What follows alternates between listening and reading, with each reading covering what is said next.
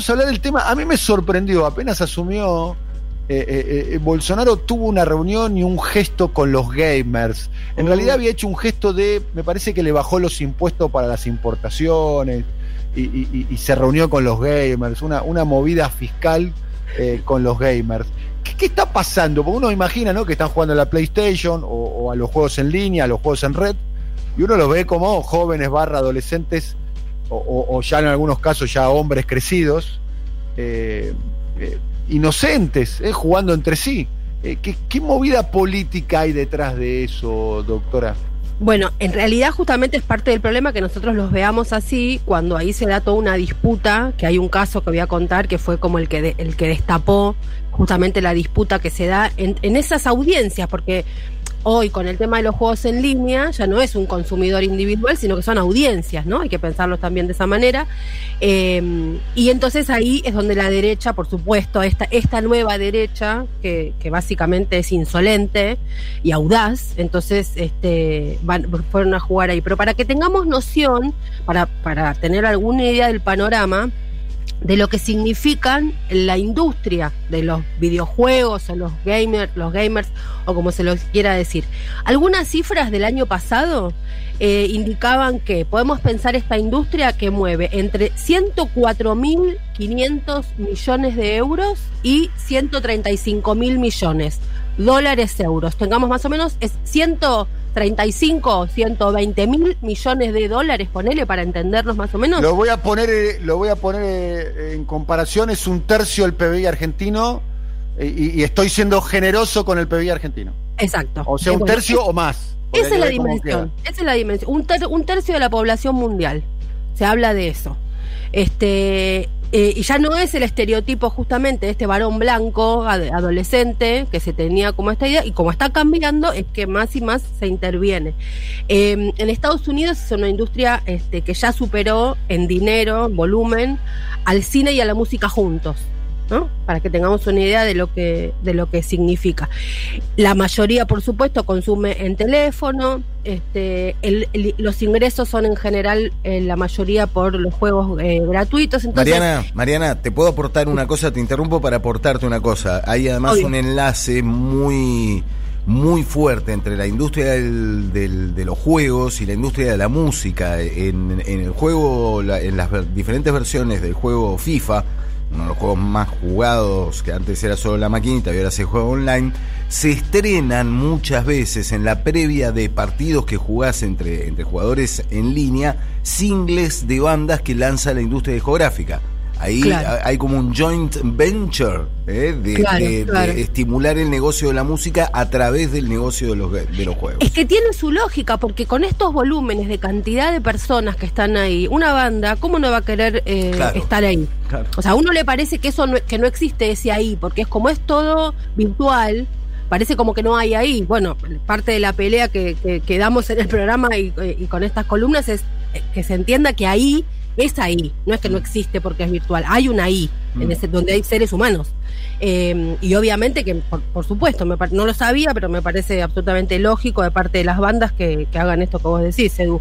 Eh, y bueno, en, en, esto, en este nivel, en, este, en estos lugares, digamos, donde se juega de esta manera, por supuesto, la estas derechas nuevas dijeron, hay gente, hay masividad, vamos, ¿no? Y se, y se metieron. Em, yo me empecé a, empecé a recordar cosas para armar la columna a partir de la pasada, está dedicada al profe Viñeski que me dijo que quería hacer una columna sobre esto, así que por eso la estoy haciendo, profe querido. Y me fui a ver, yo lo quiero mucho al profe. Em, primero, bueno, porque en la película Hater que comentamos se habla justamente de lo que pasa con, con un gamer, no, no, voy a contar, pero hay un protagonista, o sea que está como en el, en el top ahora del, del debate este, de películas y todo eso.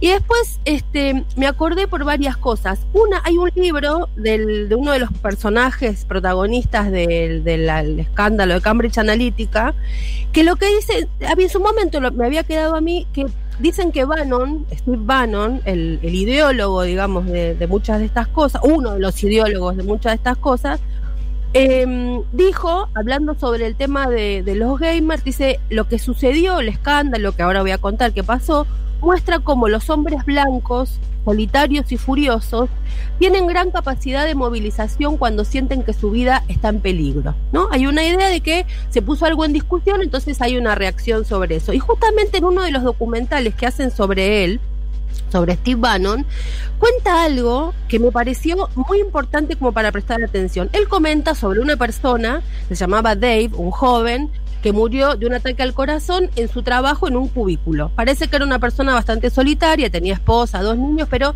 una persona sin muchos amigos. Ahora resulta que este Dave, en su vida virtual, se llamaba Ajax.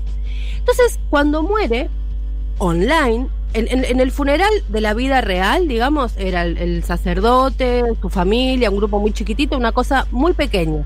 Ahora, cuando él, en, su vida virtual, donde era Ajax, parece que se hace online un enorme funeral donde miles de personas, no, sino este, avatar, pero bueno, detrás de ahí había personas, em, que se juntaron para despedirlo, no a Dave, sino a Ajax, entonces, Bannon hace todo un, un, de esto y dice en un momento, dice, ¿quién es más real? Se pregunta Steve Bannon. ¿Dave en su urna o en su vida solitaria o su análogo Ajax?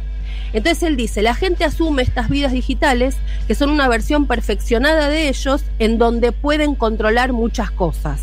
Ahí hay un primer elemento para decir, mira vos cómo estas derechas han tomado nota de cómo la vida virtual existe casi de modo más importante que la vida física, ¿no? El cuerpo, este, como ahí hay una, una relevancia política. Y acá aparece el dato importante de que efectivamente tomaron nota de esto, de algo que no sé en la Argentina si tuvo este, la, dimensión que, que merecía, pero en otros lugares del mundo sí. Algo que ocurrió en 2014, que se llamó el Gamergate en la red social que ingreses, pones hashtag Gamergate y encontrás lo que pasó. De Wikipedia para abajo, en todos lados está la historia, así que se puede profundizar en cualquier parte. Lo que pasó fue que una creadora, una mujer, este, creadora de, videojuegos, de nombre Zoe Quinn, había lanzado un juego en 2013 que se llama Depression Quest. O sea, una, era un personaje que en lugar de hacer los juegos eh, más, típicos, digamos, de guerras y batallas, qué sé yo,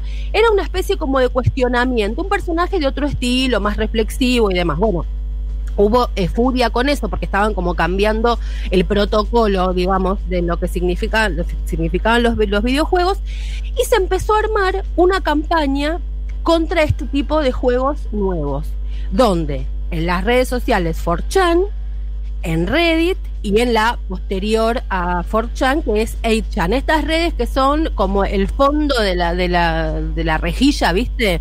Donde está toda la última basura, o sea, donde Twitter queda como una embajada al lado de lo que son esas redes sociales. E, y ahí se empezó a armar una campaña contra Soy Queen como emblema, como embajadora de este nuevo modo de construcción de videojuegos. Bueno, eso se termina eh, activando básicamente cuando Breitbart News, que era el medio de comunicación que en ese momento dirigía eh, Steve Bannon, eh, y se empieza a armar, a, organizar la movida contra Zoe Quinn y lo que significaba este nuevo modo de jugar. Le hackean la computadora, la linchan, la escrachan, termina recibiendo amenazas de muerte y violación, la chica se tuvo que mudar varias veces, otras, este, otras mujeres más, terminó siendo una una guerra contra las mujeres, pero en realidad era, básicamente una guerra contra los cambios que implicaba todo eso y una reacción muy organizada. A tal punto fue así que fue la primera vez que eh, tanto en el Washington Post, con una nota excelente de una periodista llamada Kathleen Dewey, eh, sobre este tema, y en el New York Times van a la primera plana. O sea, Breitbart News, que era algo marginal, y la organización que se logra vía las redes sociales terminan siendo tema en los principales medios, no de Estados Unidos, sino del mundo. Entonces instalaron una discusión y ahí se arma lo que se llama el activismo de los video, de los, de los gamers.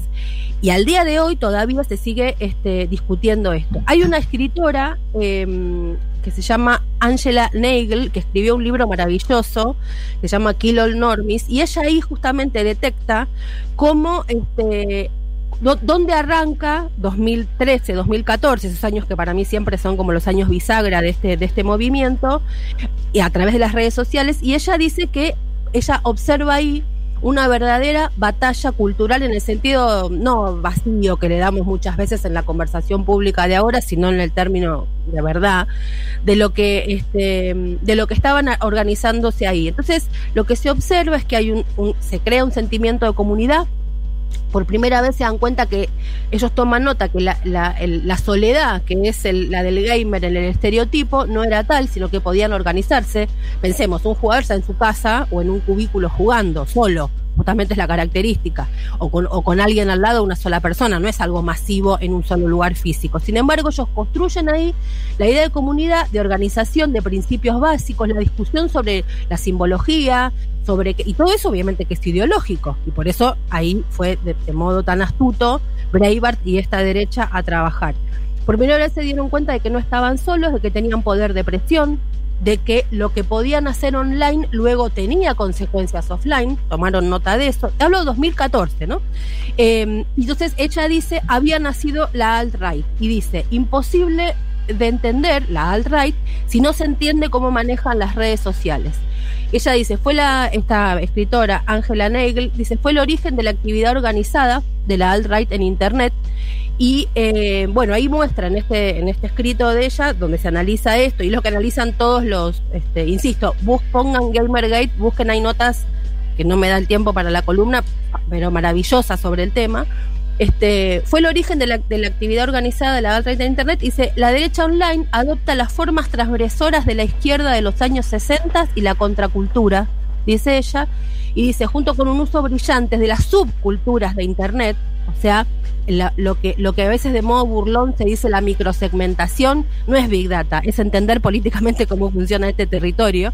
Entonces dice, junto con el uso brillante de las subculturas de Internet, que contemplan la humillación como forma de entretenimiento y el humor y la diversión como modo de atacar.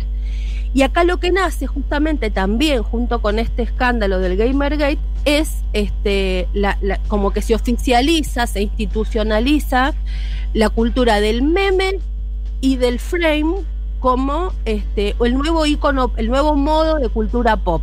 El meme ya sabemos lo que es, el frame es, este, viste que en cine se dicen los frames como las imágenes, que son como paquetes de información que en una imagen o en una palabra o en un concepto se instalan. Bueno, y esto fue este 2014, 2013, y luego fue el eje de la campaña de Trump en el 2015 hasta que gana en el 2016. O sea, acá tenemos un mundo, insisto, que este, quiero eh, volver a repetir las cifras, eh, un tercio de la población mundial y alrededor de 130 mil millones de dólares que funcionan junto con esto. O sea, ahí hay una enormidad de seres humanos, una enormidad de dinero y hay algunos sectores de la política, conociendo cómo funciona el mundo virtual, conociendo cómo funcionan las redes sociales, se organizan políticamente. Entonces, vaya si hay que prestarle eh, atención a ese espacio, ¿no? Profesora, hasta la próxima. Un abrazo. Un beso grande. Chau. Hasta luego. La profesora Mariana Moyano.